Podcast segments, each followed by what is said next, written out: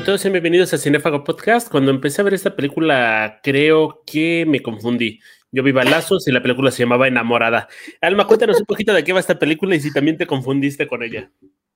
Buenos días, digo, bueno, buenas tardes o buenas noches en, el horario que nos escuchen. Eh, gracias por escucharnos. Pues estamos hablando de una película de 1946, este, dirigida por... Em, ahí, se me fue. Emilio el Indio Fernández, su primer Ariel en la historia. sí, por Emilio Fernández, este, y bueno, protagonizada por Pedro Armendáriz y, María Félix. Es una película súper famosa. Yo creo que la mayoría de los que nos escuchan la han visto, pero bueno, es eh, más o menos como la fierecilla este, indomable. Eh, y bueno, pues se trata de, de, una mujer rica en medio de la revolución que de pronto es sorprendida por, por un revolucionario muy particular, ¿no? Que es Pedro Armendáriz y bueno, pues ahí se va dando una historia de amor entre ellos dos. Creo que la película no brilla por su historia. Creo que la historia está muy simple, muy plana, pero los diálogos, ay Dios mío, cómo, los, cómo me encantaron. O sea, primero pensé que estaba leyendo el libro de Sofía en audiolibro, después pensaba que estábamos hablando de ética y creo que es lo que más brilla la película. Los diálogos están tan bien construidos y tan bien actuados que te tiene intrigado con qué va a pasar en esta historia, ¿no? Sí, como que había mucha este, suspicacia respecto a la colaboración entre Pedro Armendáriz y María Félix, porque los dos tenían un carácter, o sea, eran conocidos por un carácter fuerte ¿no? Ninguno de los dos se dejaba, sin embargo, bueno, María Félix apenas empezaba su carrera y yo creo que el que domó ahí la, todo, la, toda la situación fue el indio, porque al final, pues como que logró captar una situación bastante entrañable entre ambos y, mostrar como peculiaridades de ellos como personajes en, en, la película. Entonces, creo que logra destacar e, efectivamente como esa situación en la que se van conociendo. Sí, la trama no tiene como mucho trasfondo, sin embargo, son justamente los diálogos y las interpretaciones de estos dos actores las que las que levantan muchísimo la película, ¿no? Junto con otros elementos ahí que se van viendo. Ahora, Alma Peñafiel estaba viendo la película iniciando y me van, a, me van a criticar, me van a cachatear muchos, pero la neta me gustó más que Roma, se me hizo más entretenida. Creo que había historia y creo que hasta inclusive mejor grabada, ¿no? Eh, tienes cámaras 4K en esta época, sí se ve la diferencia, pero en cuanto a tomas, en cuanto a aspectos, en cuanto al lenguaje cinematográfico, creo que no le, no le tiene nada que deber el Indio Fernández a Iñárritu en esta, ¿no? Creo que sí me van a bofetear muchísimos, pero la veo así. No, pues estamos hablando de Gabriel Figueroa como el fotógrafo de la película y por supuesto, este, obviamente se nota el trabajo de fotografía aquí. De hecho, pues ganó también ahí un premio Ariel, ¿no? Eh, decían que Gabriel Figueroa nada más retrataba cielos Sin embargo, creo que, creo que era muy buen fotógrafo, o sea, creo que realmente tenía unos, unos cuadros este, impresionantes. Por ejemplo, en Enamorada, creo que la última escena que se ha criticado tanto, pero creo, a mí me parece artísticamente muy impresionante. Hay unas escenas, por ejemplo, ahí en Cholula que hicieron en las escalinatas de la iglesia, también, no, no, recuerdo si esa escalinata está en Cholula o en otro, en otro lugar de Puebla, porque se escogieron algunas locaciones distintas, pero este, por ejemplo, también en los arcos, que esos sí están en Cholula. Bueno, pues hay unas cosas increíbles, ¿no? Eh, que podemos ver y que están captadas por la lente de, de Gabriel Figueroa, y la verdad es que él sabía hacer su chamba, ¿no? La sabía hacer muy bien y pues aunque no les guste a muchos, este, la fotografía es un elemento importante en el cine, porque al final también estás viendo pues como la imagen, ¿no? Entonces yo creo que sí fue un elemento importante también en, esta película y si no, pues nadie, más bien todos los nuevos cineastas obviamente tendrían que aprender de, de, nuestro cine clásico, ¿no? Entonces aquí pues era un ejemplo de lo que se podía lograr. A muchos les impactó pues por el nivel de tecnicismo que tenía la película y yo creo que lo hicieron bastante bien en ese sentido. Ahora ahí empecé a ver la película y yo pensé que nos íbamos a ir con algo similar a Vámonos con Pancho Villa. Inclusive pensaba que el padre se iba a convertir en el líder de la revolución después de que nuestro militar tuviera un camino de redención que lo llevara a la muerte. Pero me sorprende muchísimo este, este giro de guion. Creo que era más valioso contar una historia de la revolución pero no sé si en, la época eh, tenemos un montón de películas de ese tipo, ¿no? Y sin embargo, creo que es una película romántica que se vuelve entrañable, pese a que peca mucho de machismo y de melodramático, eh, me gusta muchísimo cómo lo manejan, ¿no? Obviamente, como todas esas películas les solemos decir, pues se tiene que ver con la óptica de esa época. Sí, pues es que la, la critican mucho, o sea, por machista, sobre todo por esa escena final donde María Félix va agarrada al caballo mientras él va arriba y, pues es que en la realidad así era, las Adelitas iban, iban abajo. ya se ha explicado un chingo de veces es que, pues que históricamente los hombres eran los que pues iban a los guamazos y por eso tenían como ese privilegio de ir, de ir arriba del caballo para ir más descansados. Eh, sí, es una cuestión machista, ¿no? Eso no va a cambiar, pero esa es la historia que hemos tenido pues, en, en, todo el mundo, ¿no? O sea, no es un justificante ni nada, pero pues es un hecho histórico al fin también reflejado en el cine Ahora, Emilio Indio Fernández e, era un machista, ¿no? Claro que era un machista, o sea, de hecho, este, se saben cosas horribles de él. Eh, y bueno, pues hay, muchísimas cosas que nos podríamos cuestionar en términos morales este, sobre la importancia y lo que se ha preguntado muchas veces, no nada más con Emilio el Indio Fernández, sino respecto a como a las personas que hacen arte o que hacen algún tipo de aportación cultural o artística al mundo y, o incluso deportiva o de alguna otra índole, que dicen, bueno, y, vale la pena eh, valorar eso que dejaron, digamos, como legado artístico o cultural, póngale la palabra que siga, eh, o este, se desprecia porque eran personas machistas, porque mataban gente, porque eran misóginos, en fin, ¿no? Una serie de características que no son este, pues obviamente no están bien, ¿no? Eh, que actualmente estamos tratando de desechar todo mundo. Pero bueno, pues al final estamos hablando aquí de una película y creo que vale bien la pena abordarla como pues lo que es la película, ¿no? Creo que es una historia de amor eh, bastante bien lograda. Me, me gusta mucho también lo que lograron con María Félix, que efectivamente no era una gran actriz y muchas veces se interpretaba a sí misma como personaje, pero creo que logran darle ese, ese toque em, también a ella de, de, doblar las manos, ¿no? De que ya en algún momento eh, el amor le gana y entonces tiene que, que, doblar todo lo que, lo que había demostrado frente, pues, frente a un indio, frente a un militar zapatista. Creo que también la película es muy bonita en esta cuestión de que la ves al personaje de María Félix y de repente es como muy carismático, de repente muy entrona, de repente muy traviesa, porque o sea, el hecho de meterte a una tienda de pirotecnia y quemar prácticamente todo y no tener consecuencias, este, lo, hace un poquito divertido. Creo que la, es un poquito de la cuestión que no me gusta de la cinta, ¿no? Que parece que todas las acciones que tienen estos personajes no tienen una consecuencia como tal. Sin embargo, creo que no es la intención de la película tratar de ser un, un retrato realista de lo que se está viviendo en la época, sino que nada más utiliza estos parámetros para construir un pequeño universo y darnos a entender esta historia de amor. Sí, este, Sí, exactamente. Hace rato no sé si dije bien el nombre, era la fierecilla domada, pero es, es muy es como muy basada en esta en esta, en esta narración, ¿no?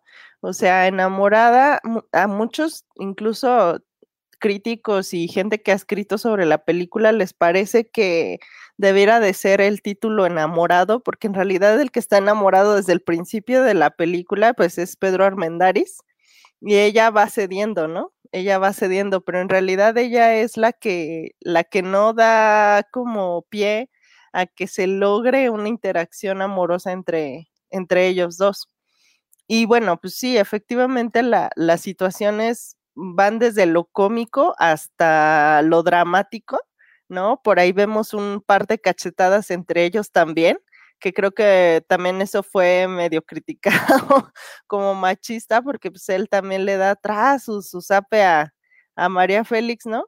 Eh, pero bueno, pues al final como que estamos viendo ese encuentro entre dos personajes que tienen una personalidad bastante fuerte, aunque Pedro Armendáriz, pues en sus, en sus personajes como que también le daba pues esta, este toque más sensible, ¿no? Algo que también querían retratar en ese momento porque pues en el cine, el cine era como el lenguaje que, que lograba llegar mucho más lejos en esa época y era la forma en la que se podía ver cómo era supuestamente la cultura, ¿no? De un país. Entonces, bueno, pues muchos tenían como la idea de que los mexicanos, pues, los soldados mexicanos se la pasaban así como en el, pues ahora sí que los golpes y en el desmadre que eran malditos, este, pero pues aquí lo vemos al protagonista que es un militar, ¿no? de, de de la época, eh, que además es jefe de, todos ellos, pues que es súper sensible, ¿no? Es sensible a, la situación que está ocurriendo en el país, es sensible a lo que está ocurriendo con sus eh, revolucionarios y también es sensible a lo que le a lo que le hace María Félix, ¿no? En este caso. Entonces, hay cosas bien interesantes de la película. Eh, pues al, al, final también esta representación de ellos dos eh, creo que también se cuaja muy bien porque ellos logran mostrar como esas personalidades duales en las que pues están enamorados o y por ejemplo ella pues no, no afloja rienda ahí, ¿no? Entonces es como, es como bien interesante ver cómo se va dando la situación y aparte pues hay unas cosas que obviamente nos van entre divirtiendo y nos van ganando el cariño de los personajes y de la historia. Yo entiendo muy bien por qué ella se va enamorando de él. Creo que está. Es un muy, muy, muy, pero muy, muy, muy poquito forzado porque son como de repente, ay, lo odio, lo odio, lo odio. Ay, interpretó esta pintura de los tres reyes magos y ya por eso empiezo a ver que es alguien sensible, ¿no? Pero creo que tiene un poquito más de, de validez o de cimientos, de fundamentos. Sin embargo, sí no entiendo por qué el personaje del, este, del, capitán se enamora, bueno, depende del general, se enamora de este personaje de Beatriz porque nada más la ve una vez y queda prendado, ¿no? Creo que nada más es una atracción física y lo único que hace ella es como demostrarle odio, este, se pone, se porta súper violenta con él, con razón porque sí le secuestró el papá, pero no entiendo por qué él, aparte de esta atracción física, llega a sentir algo por ella. Yo pienso que, que la situación se da porque él encuentra en ella algo distinto, algo que lo reta ¿no? O sea, al final él es el general y obviamente pues cualquiera delita estaría fascinada de estar con alguien como él. Es lo que dan a entender que es un hombre que, que pues que todo mundo ama, ¿no? Incluso sus soldados que lo siguen. Eh, y él está en esta bola, ¿no? Él va en la bola eh, tratando de conseguir pues los derechos por los que están luchando, que son pues tierras y para los pobres eh, sin embargo, se encuentra con que un personaje de los que ellos están combatiendo, que es la hija de uno de los ricos en Cholula, pues tiene, tiene algo mucho más que presentarle, que es por primero belleza, ¿no? Que vemos que el primer encuentro que ellos tienen es cuando le ve las pantorrillas, que a mí siempre me, me, daba mucha risa este, este encuentro, porque como le dice, no, ah, bruta. Eh, y bueno, pues la forma en la que ella se atreve a responderle, de, de que le da una cachetada, ¿no? Y si quiere ver la otra se aguanta, entonces pues todo, e, toda esa personalidad recia que ella tiene, en primera instancia es lo que a él le llama la atención. Y después es como, pues toda la forma en la que ellos se van conociendo, ¿no? Incluso ese, ese, esa secuencia también el que tienen en la puerta, donde también ella le, le, le da unos puntapiés a él y bueno, pues están como jugando, ¿no? Es como, es como encontrarse con alguien con quien puedes... Eh, o sea, te gusta físicamente, te atrae, pero además es alguien que te está retando, ¿no? Alguien que te está como mostrando una parte que a lo mejor no habías conocido y que por algo te mueve también como otros sentimientos. Siento que por ahí lo explica un poco en, la personalidad de él. Eh, y en la personalidad de ella, pues es obvio que por un lado ella es recia, ella es este, pues eso tiene una personalidad fuerte que difícilmente alguien puede lograr alcanzar. Pero también vemos que el personaje de su prometido, que es el, estadounidense, ¿no? El americano, pues la verdad como que es medio frío, medio frívolo un poco, este, pues no, no, no entiende a lo mejor la dinámica mexicana.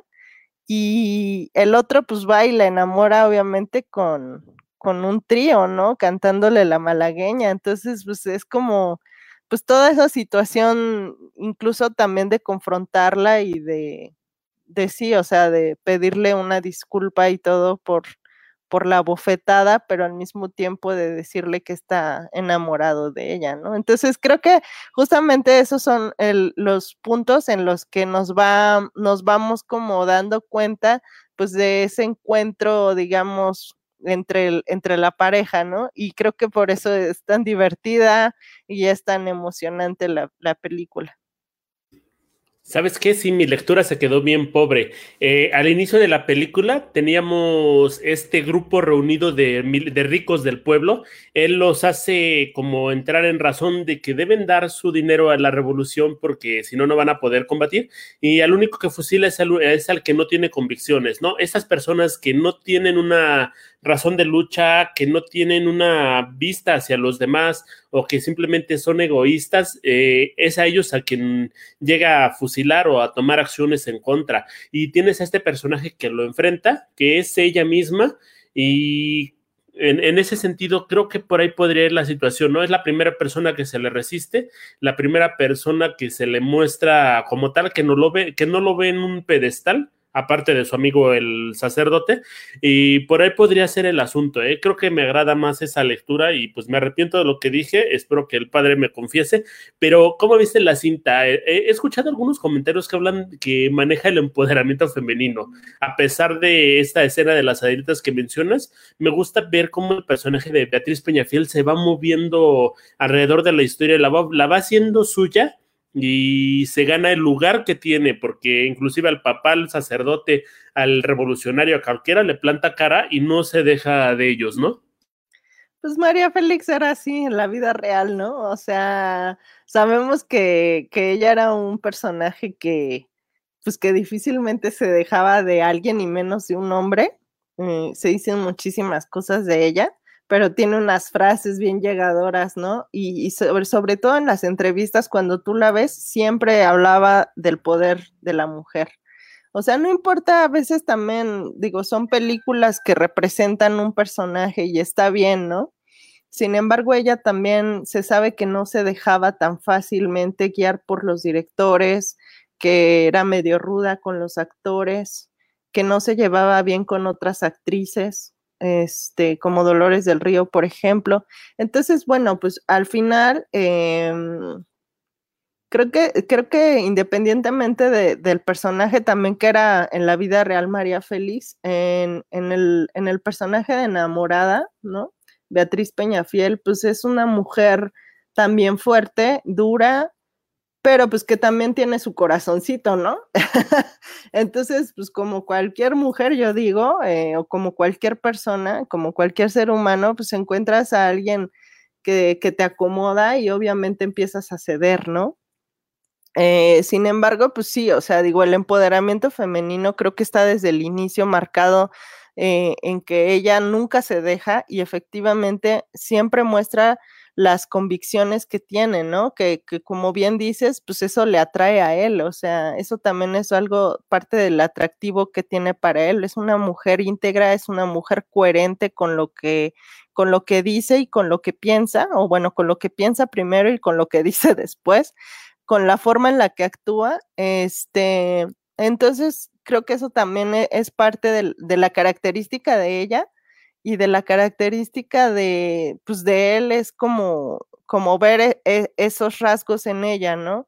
Y a pesar de todo, o sea, a ella nadie le dice qué hacer. Finalmente, ella se va dejando llevar por lo que ella siente y al final toma una decisión, ¿no? Que es lo que todas las personas en realidad sanas deberíamos de hacer y de ser congruentes con lo que queremos y lo que pensamos y tomar acciones con base en eso, ¿no? Entonces ella, ella toma la decisión de dejar todo, dejar a su papá, dejar su vida, dejar a su prometido, e incluso ya digamos en el altar, ¿no? A, dos de firmar el, el, acta de matrimonio, porque está realmente enamorada pues, de un indígena, de un revolucionario que no tiene nada que ver socialmente con ella pero pues que tiene todo que ver en cuestión ya eh, personal, ¿no? De personalidad, de pues ya de sentimientos, de emociones. Entonces, bueno, pues al final ella se va con lo que además ella considera que también es parte de, de, su propia visión, ¿no? Porque también vemos que el personaje va cambiando y entendiendo la lucha, la lucha que están haciendo los revolucionarios, ¿no? Y también en ese sentido, pues vemos, por ejemplo, el nacionalismo retratado, que era algo muy importante para el indio Fernández. Este, y en esta época era súper importante para ellos eh, hacer entenderle al mundo que México tenía una nacionalidad, ¿no? Que México tenía un, unas características y bueno, pues aquí se van presentando prácticamente todas, desde los revolucionarios y, todo ese idealismo que ellos tienen, que además lo presentan como algo bueno, como algo puro, como algo real. Este, y también pues está todo, toda esta magia, ¿no? De, de México, de los tríos, de las cantinas, en fin, o sea, como todos estos rasgos, incluso la religión, ¿no? la, las mujeres, cómo se visten, como en el caso de María Félix, siempre con su rebozo, siempre pura, ¿no? Al final. Entonces, bueno, pues es, es como, son rasgos que se pueden leer y que se pueden sacar de la, se pueden, sí, eso es una parte de la lectura de la película, pero bueno, pues también están ahí presentes, ¿no? A mí me queda una incógnita muy interesante. ¿Dónde metía esa cintura María Félix? Está súper chiquita, digo, no, a mí se me hace que la metían en un corset gigante y andar corriendo por ahí, no sé, se me hace muy cruel. Eh, yo le quitaría tres cosas a la película. El, primero, el peinado que le pusieron a María Félix, no sé, no me gusta, se me, siento que no se ve bonita, se ve ridícula. Eh, con el peinado. Igual y es otra época y es otra cuestión, igual y me van a, cancelar por esa situación, pero bueno, ya lo dije. Eh, la segunda, la canción en la iglesia, todos los niños en el coro, siento que no aporta nada a la letra. Y la tercera, es una escena muy bonita, es una escena que conquista y este, creo que tenía que meterla, pero a mí no me gustan las serenatas en las películas, siento que me están robando de tiempo. A mí me gusta adelantar esas escenas porque pues no. Sí, bueno, yo fíjate que leía por ahí una, una, este, ¿cómo se llama? Una, una crítica que pusieron en, en, un sitio que se llama Film Affinity, que me gustó mucho justamente de, de esa secuencia. Eh, y la escribí además un, una persona que no es Fej Delagbe, se llama, que no es, este, ¿cómo se dice? Periodista ni, ni crítico de cine, bueno, hasta donde yo sé y habla justamente de la canción. O sea, él empieza a explicar de qué se trata la canción y todo esto, y dice, la, la malagueña era una canción de Elpidio Ramírez Burgos, que era un, este, bueno, autor de la música y de la letra junto con, con el coautor Pedro Galindo Garza a principios de los años 30. Y aunque la la canción se volvió, no se volvió tan importante, este, vendió los derechos a, que era como una especie de guapango, se lo cedió a Raúl Prado en 1937 con el trío hidalguense y luego la mostraron con el trío Calaveras, que en esta película es interpretada por el trío Calaveras. Y justamente este, empieza a decir como toda la parte donde, donde este Pedro Armendáriz empieza a, decirle a, a María Félix, ¿no? lo que, lo que él piensa acerca de, de, lo que ocurrió.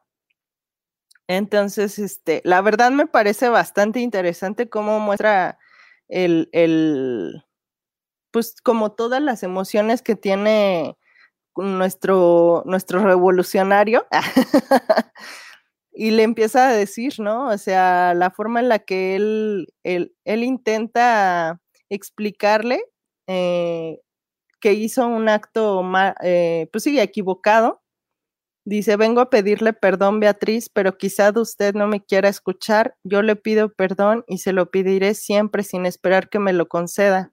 Tal vez mis palabras se pierdan antes de llegar a sus oídos, porque tienen que subir muy alto y su balcón está siempre cerrado. Por eso otras voces tendrán que decirle lo que usted no deja que yo le diga. Y empieza el trío a cantar, qué bonitos ojos tienes, que fue una, eh, una secuencia súper icónica en, pues en el cine mexicano en realidad, ¿no? Que son los, esta imagen diagonal eh, con la luz eh, hecha por Gabriel Figueroa de Los ojos de María Félix. Y después dice, ellos me quieren mirar, pero si tú no los dejas, ni siquiera parpadear, ¿no? Y yo quisiera decirte, niña hermosa, pero si por pobre me desprecias, yo te concedo razón, ¿no? Lo único, yo no, yo no te ofrezco riquezas, te ofrezco mi corazón a cambio de mi pobreza. O sea, creo que al final la canción eh, puede ser a lo mejor un poco aburrida para algunos, pero sí creo que tiene una importancia dentro de la película y creo que la forma en la que entremezclan el sentimiento de, de lo que dice la letra con lo que él está anunciando, que es por un lado, discúlpame, pero yo estoy enamorado de ti, ¿no? Ojalá que tú me pudieras dar una oportunidad, pero bueno, pues al final yo sé que tú, tus puertas para mí ni siquiera están abiertas, ¿no? O sea, creo que eso lo vuelve mucho más emotivo y bueno, obviamente ilustrado por la mirada de, de María Félix, que por ahí dicen que la hicieron lavarse 21 veces los ojos con, con té de manzanilla para que le brillaran adecuadamente, pues este, bueno, tenemos una de las secuencias yo creo que más bonitas de, pues ahora sí que de, de amor en el cine mexicano. Yo sí, bueno, a mí sí me gusta mucho esta secuencia. Es de gustos, en gustos se rompen géneros. Yo me quedo con la secuencia del, de la última pedida de perdón, porque le pide perdón un chingo de veces, en la iglesia. La, cómo está al lado de ella y le está diciendo prácticamente lo mismo, ¿no? Y también la secuencia de la iglesia cuando están en la entrada. Ajá, cuando le dice, yo, yo sé que no tengo derecho a quererte. O sea, son aspectos muy melodramáticos. Me recuerda mucho al cine italiano de la época, pero creo que es, creo que es lo entrañable de la cinta, ¿no? El sufrimiento que está pasando el capitán, bueno, el general Juan José Reyes, José Juan Reyes, perdón, eh, es tan fuerte que este, te, lo, te, lo, transmite muy bien Pedro Armendáriz. Eh, cuando yo empecé a ver la película, estaba esperando ver a Pedro Armendáriz Jr., no sé por qué razón, o sea, ya, yo creo que ya lo tengo muy top of mind, pero empecé a ver a Pedro Armendáriz papá y creo que hace muy buen trabajo. Refleja muy bien las emociones, las posturas, la mímica, los gestos. Le creo muchísimo y creo que es algo que se ha perdido mucho en el cine mexicano, ¿no? Eh, antes teníamos estas construcciones de diálogos y estas imponentes, estos papeles imponentes de personas que se acostumbraban al papel, los tenías muy, muy, muy, muy semejantes, ¿no? Y ahorita ya nada más vemos a personajes interpretándose a sí mismos. Si bien tienes a Mané Félix que hacía precisamente esto, tenías a Pedro Mendaris que igual era un papel que ya había representado en otras ocasiones, pero eh, este papel me parece a mí memorable, ¿no? Le, se lleva creo que las palmas. Sí, yo creo que al final también estamos hablando de una época donde hubo muchísimo talento, hubo mucho interés por el cine, porque además era un, era un punto, yo creo, de encuentro para estrellas de, gran talante, o sea, el cine mexicano creo que nunca ha vuelto a tener ese, ese, ese auge económico que, que tenía en esa época, pues justamente porque tenía patrocinio de Estados Unidos, ¿no? Entonces, el, el hecho de que tuvieran esos recursos económicos y esa atención, yo creo que también, eh, pues es parte, ¿no? De, de, lo que, pues de lo que podíamos ver como de los talentos mexicanos, porque en realidad aquí existe mucho talento mexicano, pero muchos también se tienen que ir a otros países a hacer cosas porque aquí no hay oportunidades. Y lo vemos con otros cineastas que ya son conocidos internacionalmente, pero no viven en México ni hacen películas mexicanas, ¿no? Mm, a veces tal vez les interesan los temas, pero simplemente, o, sea, hay otro, otro tipo de, pues no sé, de, de, situaciones que se les van presentando como para hacer otro tipo de películas. Y en cuanto a los actores, yo creo que hay buenos actores, sin embargo, también ha habido ahí una, pues es que es una situación complementaria, o sea, el cine es un trabajo en equipo, ¿no? Y si tú no tienes como todas las piezas del rompecabezas, difícilmente vas a conseguir un buen resultado. No es que no haya buenas películas mexicanas actualmente, pero creo que siempre va a haber algo que nos va a jalar como a estas películas mexicanas de, de la época de oro, porque tienen una cosa pues muy particular, ¿no? O sea, yo creo que ver esas personalidades este, tan bien definidas, sí, efectivamente a lo mejor no eran los mejores actores, ni Pedro Armendáriz, ni María Félix, sin embargo, estaban bien dirigidos por, por el Indio Fernández, y nos guste o no, pues era un buen director, ¿no? O sea, se volvió un gran director y además están fotografiados por Gabriel Figueroa, que también era un gran fotógrafo. Entonces, creo que toda, todas esas sumas de talentos, pues al final hablan por, por, por sí mismas en un producto que no pierde vigencia, ¿no? Y lo puedes seguir viendo en el 2021 y decir qué, qué cosa tan chingona estoy viendo. Y es algo del 46, ¿no? O sea, entonces creo que pues, ese tipo de situaciones son las que son interesantes, ¿no? En, en el cine y no nada más en el mexicano, en todo el mundo, pues. Pues la recomendación es que vean la cinta, está creo que en Filming Latino, la pueden encontrar gratis en YouTube. Ahí yo sí considero que la debes de ver gratis, precisamente porque la restaura la UNAM, está apoyada por Fundación Televisa y aparte se ve en súper buena calidad. Entonces, eh, estamos hablando de que se usaron nuestros impuestos para pagar esta película, entonces yo sí considero que esta película la puedes ver pirata. Sí, pues sí, hay que verla, este, sea como sea, y también cuando tengan oportunidad de verla en la cineteca, que luego la pasan, pues no se la pierdan, porque la verdad verla en pantalla grande, uy, sí, sí te mueve mucho, ¿eh? Este, sí véanla, pues donde puedan verla.